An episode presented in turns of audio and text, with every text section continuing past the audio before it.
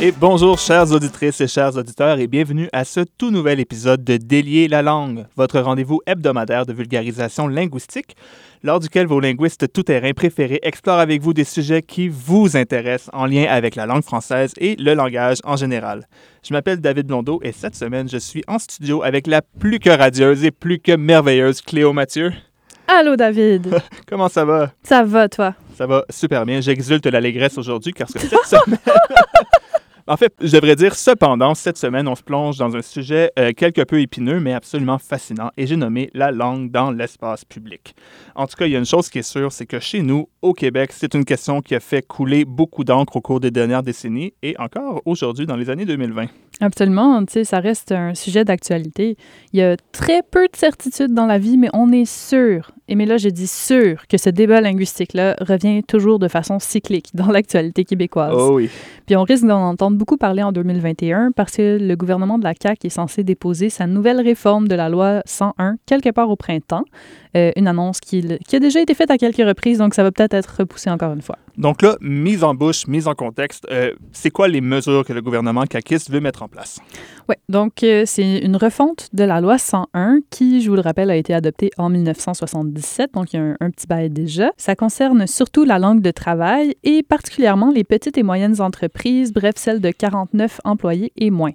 Il faut savoir que les entreprises de 50 employés et plus ont déjà l'obligation d'offrir un programme de francisation à leurs employés et de prouver que le français est la langue de travail, alors que euh, là, les mêmes principes seraient maintenant applicables aussi aux PME, plus seulement aux grandes entreprises.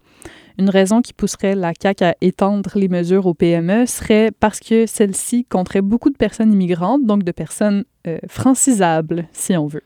Puis en parallèle, il y a euh, du côté d'Ottawa le gouvernement Trudeau qui, euh, là, ça vient de sortir euh, la journée qui précède notre enregistrement, il a proposé de nouvelles actions sur le plan linguistique aussi, non?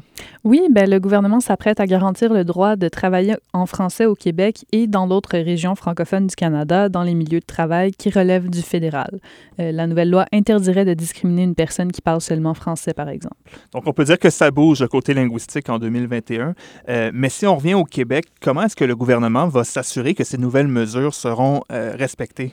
Oui, c'est une bonne question. Ben, selon ce que j'ai pu voir, c'est par un mélange de mesures incitatives comme des subventions de programmes de francisation et de mesures coercitives comme des amendes.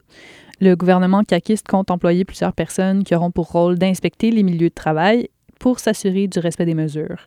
Je me rappelle euh, quand ça avait été annoncé cet été, j'écoutais la radio, l'animateur disait que l'Office québécois de la langue française allait faire des embauches massives.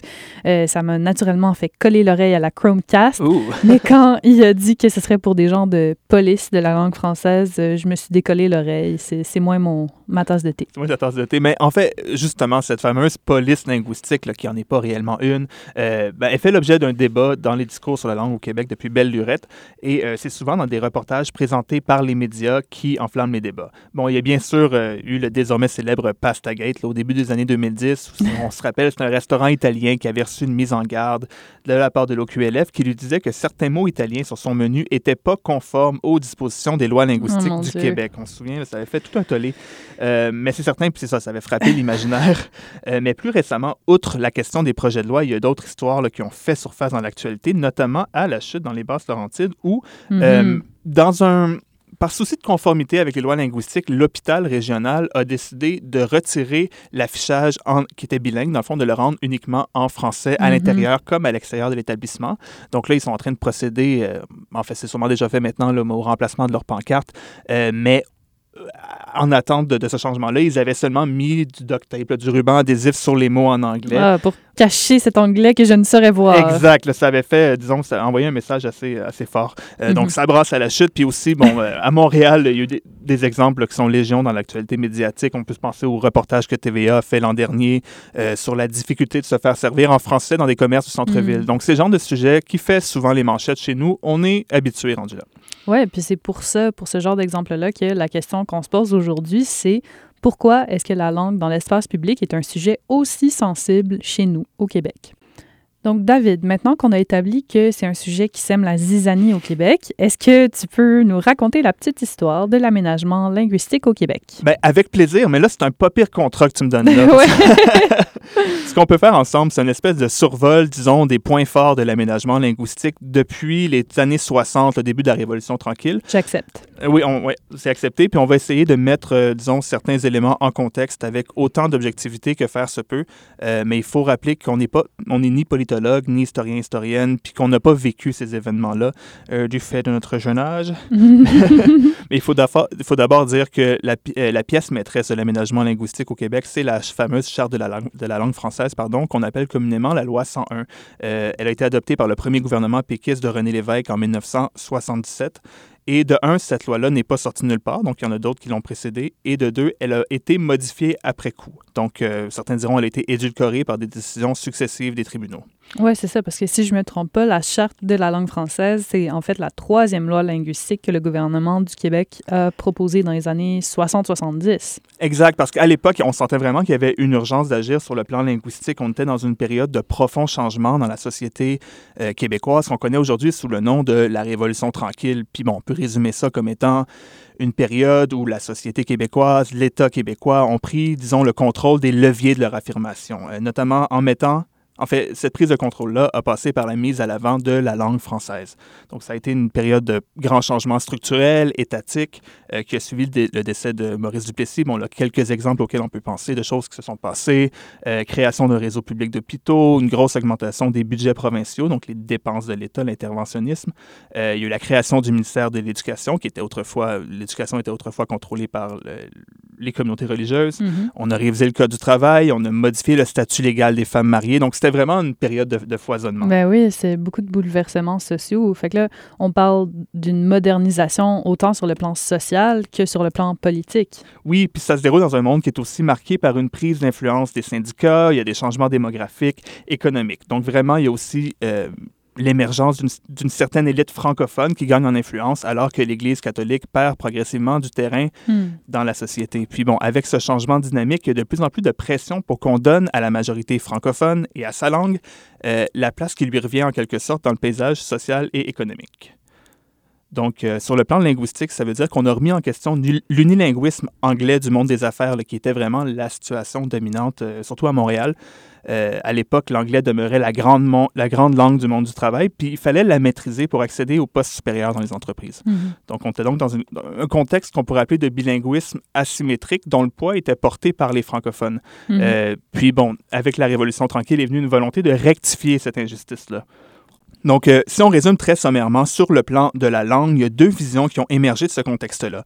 Euh, d'un côté, une vision selon laquelle il fallait réformer le contexte canadien pour le rendre résolument bilingue et donc mettre l'anglais et le français sur le même pied dans la sphère publique.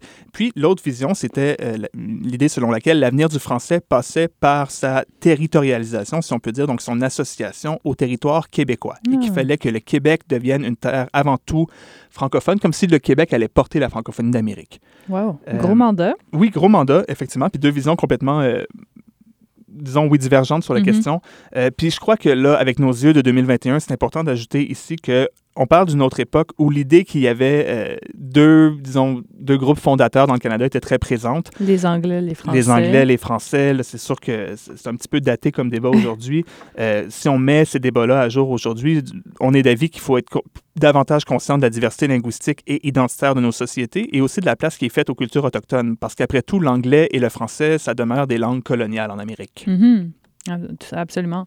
Mais là, si on revient euh, aux années 60-70, est-ce que ces deux visions-là dont tu parles ont été portées tant par le gouvernement fédéral que le gouvernement du Québec? non, ça a été à chaque gouvernement sa vision. Donc, du côté fédéral, on a mis sur pied en 1963 une grande commission d'enquête sur le bilinguisme et le biculturalisme qui est appelée la commission Laurando-Dunton. Euh, en réponse à des inquiétudes par rapport à bon, un sentiment que le français est inférieur euh, partout au Canada. Donc, hmm. en gros, euh, ce que la commission elle a fait, c'est qu'elle a reconnu que la, la, culture francophone du Canada n'était pas prête à céder sa place à la culture anglophone et que cette culture devait avoir la place qui lui revenait dans le paysage du pays. Donc, la commission a réaffirmé le principe d'égalité entre les deux peuples, entre guillemets, entre les hmm. deux langues, puis elle a recommandé au gouvernement du Canada de de faire des deux langues, l'anglais et le français, les langues officielles du pays, parce qu'à l'époque, le Canada était officiellement anglophone seulement. Euh, puis bon, cette recommandation-là va être mise en œuvre en 1969 avec la loi sur les langues officielles qui consacre l'égalité des deux langues au Parlement, dans tout l'appareil de la fonction publique fédérale et dans les organismes fédéraux. Puis ça a aussi eu pour effet de créer le poste de commissaire aux langues officielles. OK.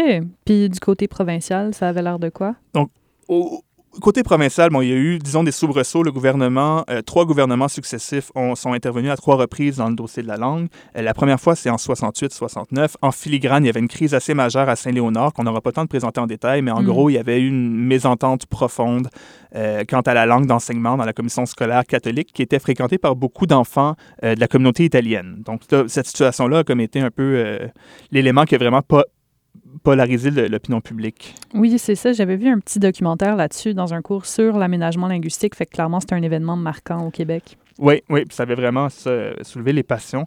Euh, tu l'auras peut-être entendu dans le documentaire. La question qui s'est imposée, c'est est-ce que c'est acceptable de laisser le libre choix de la langue d'enseignement aux nouveaux arrivants? Hmm. Puis c'est une question qui est encore débattue aujourd'hui. Alors en 1969, face à cette crise, le gouvernement de l'Union nationale présente la loi 63 qui reconnaît le libre choix pour la langue d'enseignement.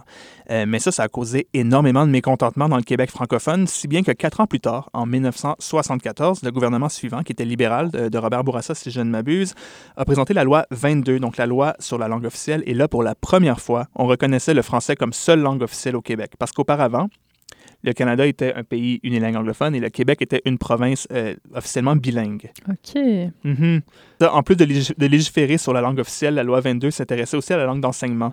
Et là, elle a amené une nouvelle règle plutôt curieuse. Euh, dans le fond, ce qu'elle a amené comme règle, c'est que pour pouvoir aller à l'école en anglais, les élèves devaient faire un test pour prouver qu'ils avaient une connaissance suffisante de cette langue. Donc, disons que ça n'a pas vraiment réglé le problème et que du côté des gens qui militaient pour une législation plus musclée, mais ça a eu l'air d'une demi-mesure parce qu'on peut toujours décider euh, de préparer ses enfants au test avant leur entrée à la première année. Donc, ça n'avait pas vraiment l'effet de francisation qui était, qui était escompté. Oui, ça passe un peu à côté des objectifs de la francisation. Exact. Puis bon, quelques années plus tard, les libéraux ont perdu leur élection au profit euh, du Parti québécois, du premier gouvernement du Parti québécois euh, dirigé par René Lévesque, euh, qui lui a décidé de prendre le taureau par les cornes, si on peut dire, et de déposer une loi qui englobait différents volets de la situation linguistique, puis qui faisait du français, disons, la langue commune véritable du Québec. C'est la fameuse loi 101, la charte de la langue française qu'on connaît encore aujourd'hui. Puis là, c'est ça, justement, on la connaît dans son idée générale, mais est-ce que tu peux résumer ses champs d'application? Ben oui. Euh, bon, le premier champ, euh, je dirais que ça concerne l'État québécois. Donc, avec la loi 101, le français devenait la langue de la législation, de la justice, de l'administration, des services publics et aussi celle des textes de loi. Donc, les lois devaient être écrites en français, mais la Charte reconnaissait aussi le droit de les traduire en anglais, mais c'était vraiment euh, la version française qui, qui, faisait loi, qui était officielle. Euh, un deuxième champ d'application, euh, ce serait la question de l'enseignement. Donc, selon la charte, le français devenait la langue principale de l'enseignement au Québec, puis elle reconnaissait à la minorité anglophone une, euh, disons, un droit acquis. Donc, un parent qui avait reçu une éducation en anglais au Québec, donc pas nécessairement ailleurs au Canada, mm-hmm. avait le droit d'envoyer ses enfants à l'école primaire. Puis ensuite, on a aussi... en anglais. En anglais, exactement, oui. avait le droit de les envoyer à l'école, tout simplement. Puis c'est ça, le, droit aussi était étendu aux frères et sœurs, donc question de ne pas changer la dynamique linguistique des familles dont les enfants allaient déjà euh, à l'école dans une langue.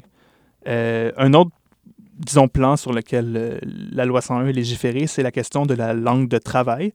Donc, la charte amène la question de la francisation des milieux de travail, dont on parle encore beaucoup aujourd'hui. Mm-hmm. en gros, elle demande à ce que les entreprises de 50 employés ou plus s'engagent dans un processus de francisation, puis qu'elles obtiennent un certificat de l'OQLF, ce qui est encore en vigueur aujourd'hui.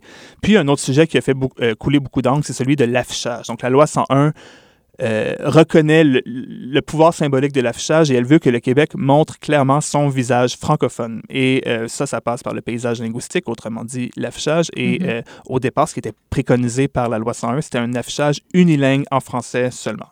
Hmm.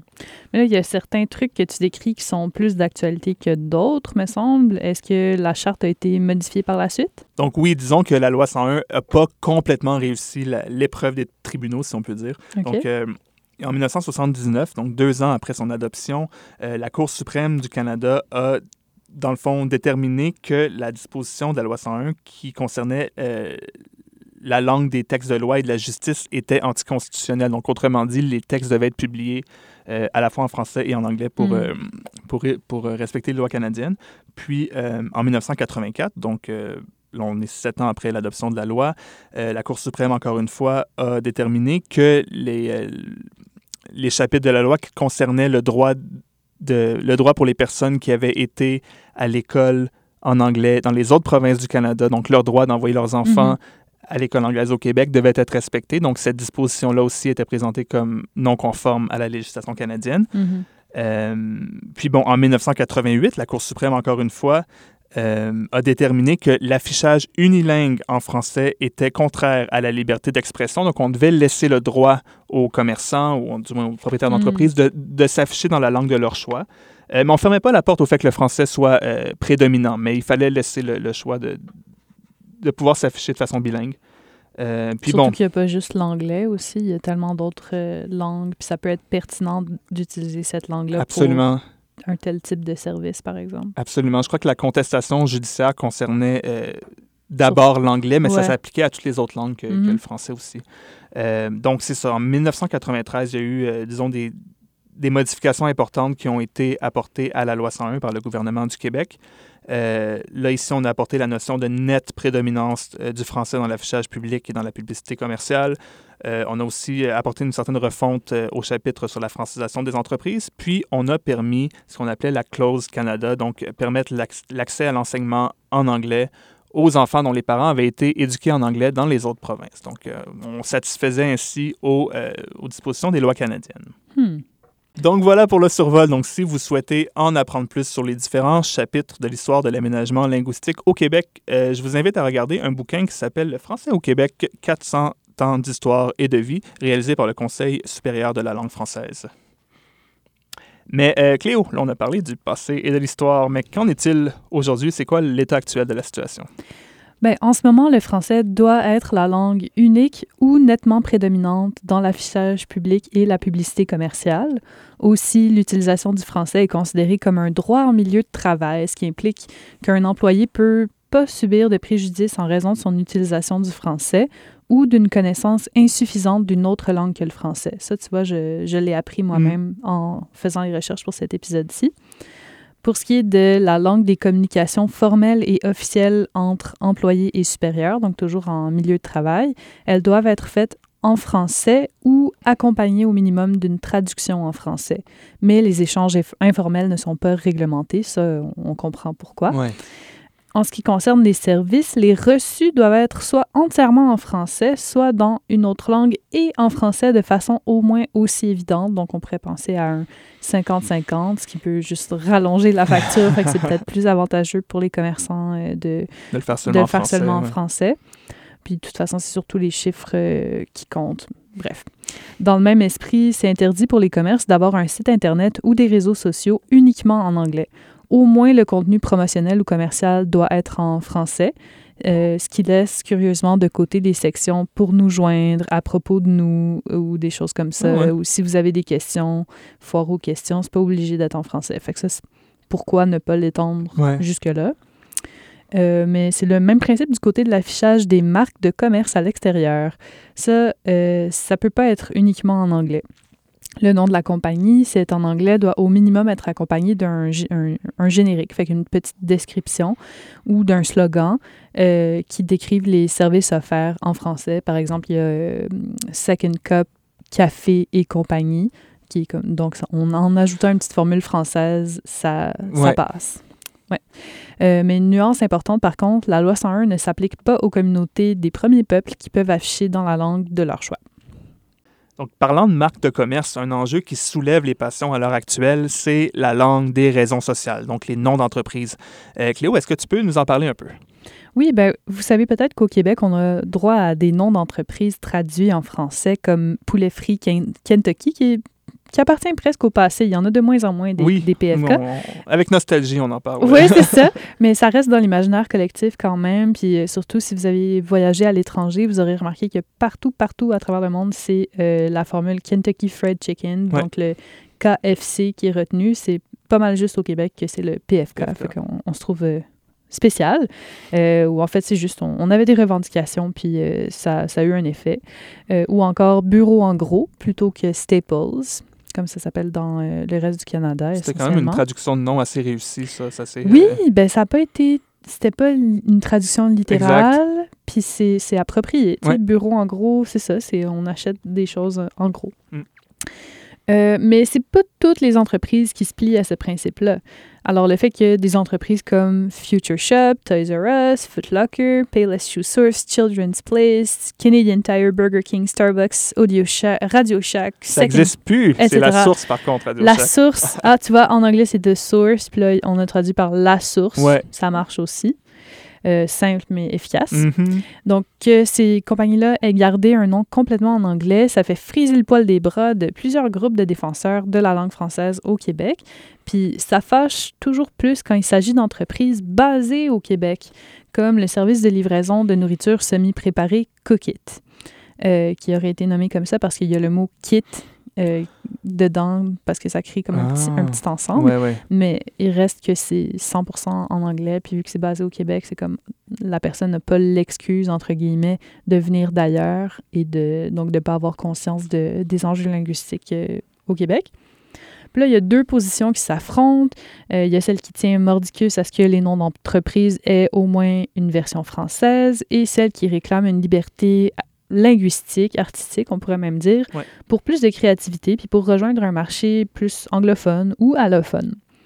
Il y a un article du Journal de Montréal qui cite euh, Philippe Telliot, le fondateur de Startup Fest, qui manifestement est un nom complètement en anglais pour un festival, qui trouve pas ça réaliste, en fait, de traduire en français les noms de toutes les jeunes entreprises québécoises. Là, il nous donne quelques exemples. Alors, pour lui, Luminovit au lieu de Lightspeed, Passboîte au lieu de Password Box ou Respivi pour au lieu de Breathe Life. On- on- Selon lui, ça marche pas. Moi, je trouve pas ça si pire. Mais en fait, on pourrait aussi lui critiquer d'avoir une vision très restreinte de ce qu'est la traduction, Oui. parce que là, on s'entend que passe-boîte pour password box, Euh, on, on est vraiment dans du mot pour mot, alors que c'est un peu. Ouais, ça serait plus, mettons, mot de boîte ou bo- boîte de mots. Il y aurait, y aurait des solutions créatives beaucoup plus. Oui, ou euh, quelque chose qui, qui s'apparente beaucoup moins au, au terme anglais. Là, je crois que c'est un petit peu de, de réduire le débat. euh. Ouais, il y a peut-être un, un petit peu de mauvaise foi dans sa façon de présenter les choses. Mais quand même, son argument euh, reste que ce serait pas facilement compréhensible pour les anglophones, qui sont souvent la clientèle cible ou les acquéreurs des startups québécoises. D'ailleurs, startup, euh, Ce serait une jeune pousse, en fait, ou une, une jeune une pousse! entreprise en Ah! démarrage c'est mignon, j'aime Oui. tellement ça. Merci. dans une salade. Dans une salade, une salade d'entreprise. Voilà. Mais euh, en revanche, ici, les jeunes pousses d'entreprises. euh. Mais en revanche, si les jeunes pousses ou start-up ciblent le Québec, euh, elles ne devraient pas utiliser un nom anglo-saxon, toujours selon Philippe Telliot. Euh, ce monsieur-là semble donc adopter un point de vue qui prône l'accommodation. Mais euh, même ça, c'est loin de faire l'unanimité. C'est vraiment un sujet qui soulève les passions. Exact. Puis en fait, il semble y avoir une faille dans l'application de la charte de, de la langue française qui est abondamment exploitée à l'heure actuelle parce que, en principe, la raison sociale des entreprises doit être en français. L'OQLF explique que le nom de l'entreprise, bon, tu l'as un peu présenté tantôt, euh, Cléo, le nom de l'entreprise peut être composé d'un générique et d'un spécifique, et que quand le spécifique est dans la langue dans une langue autre que le français, il doit être précédé d'un générique en français. Euh, un exemple qu'on voit souvent, c'est Starbucks. Donc, la- sur leur devanture au Québec, Starbucks s'appelle Café Starbucks Coffee. Ah, j'avais Euh, jamais remarqué. Donc, ça peut avoir l'air redondant, en fait, ce l'est, Mm, mais euh, ça a visiblement été fait dans un esprit de conformité avec la législation. mhm. Euh, donc, la règle est assez claire, mais il faut reconnaître que quand on parle de nom d'entreprise, il y a des noms propres. euh, en- Donc, la règle est assez claire, mais il faut reconnaître que quand on parle de nom d'entreprise puis de nom propre, la frontière entre euh, ce qui est du français puis ce qui est une autre langue, mais elle peut être Mhm. plutôt difficile à tracer. Mhm. Euh, il y a une chercheuse qui s'est intéressée au phénomène à Montréal. Euh, Elle s'appelle Patricia Lamar, qui est chercheuse en, en- en éducation à l'Université de Montréal. Euh, puis en fait, ce qui est arrivé, c'est qu'elle se promenait à Westmount, puis euh, elle est passée devant une boutique qui s'appelle Chouchou. Ouais. Qui est un nom, disons, très général, très commun pour une boutique. Il n'y a rien de Ouais, là-dedans. Ça- plutôt français. Oui, c'est une, con- une consonance très francophone, Ouais. mais qu'est-ce qu'on vendait chez Chouchou? Je sais- des chouchous. Des chaussures.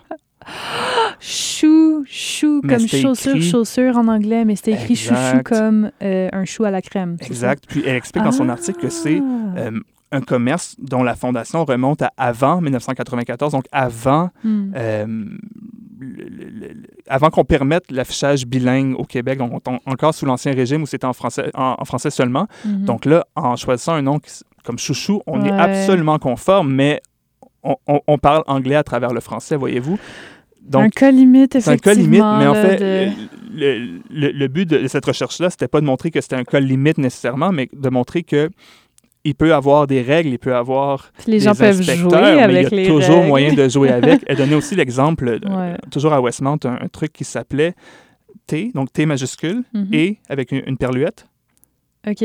donc T, esperluette, biscuit. Ouais. Donc thé et biscuit, mais on peut le lire dans les deux langues. Tea et and biscuits. biscuits. Ben, tant mieux pour eux. Donc- si on peut le lire dans les deux langues, c'est bien. Donc, c'est justement de montrer que la réglementation ne, ne fait pas tout, dans le fond, puis qu'il va toujours avoir euh, moyen Ouais. de, de- de s'approprier un peu cet espace-là euh, Mhm. par les différents groupes, les différentes identités. Hmm. Euh, donc, c'est modérément subversif, pas nécessairement militant, mais ça prouve justement que la législation ne peut pas tout contrôler.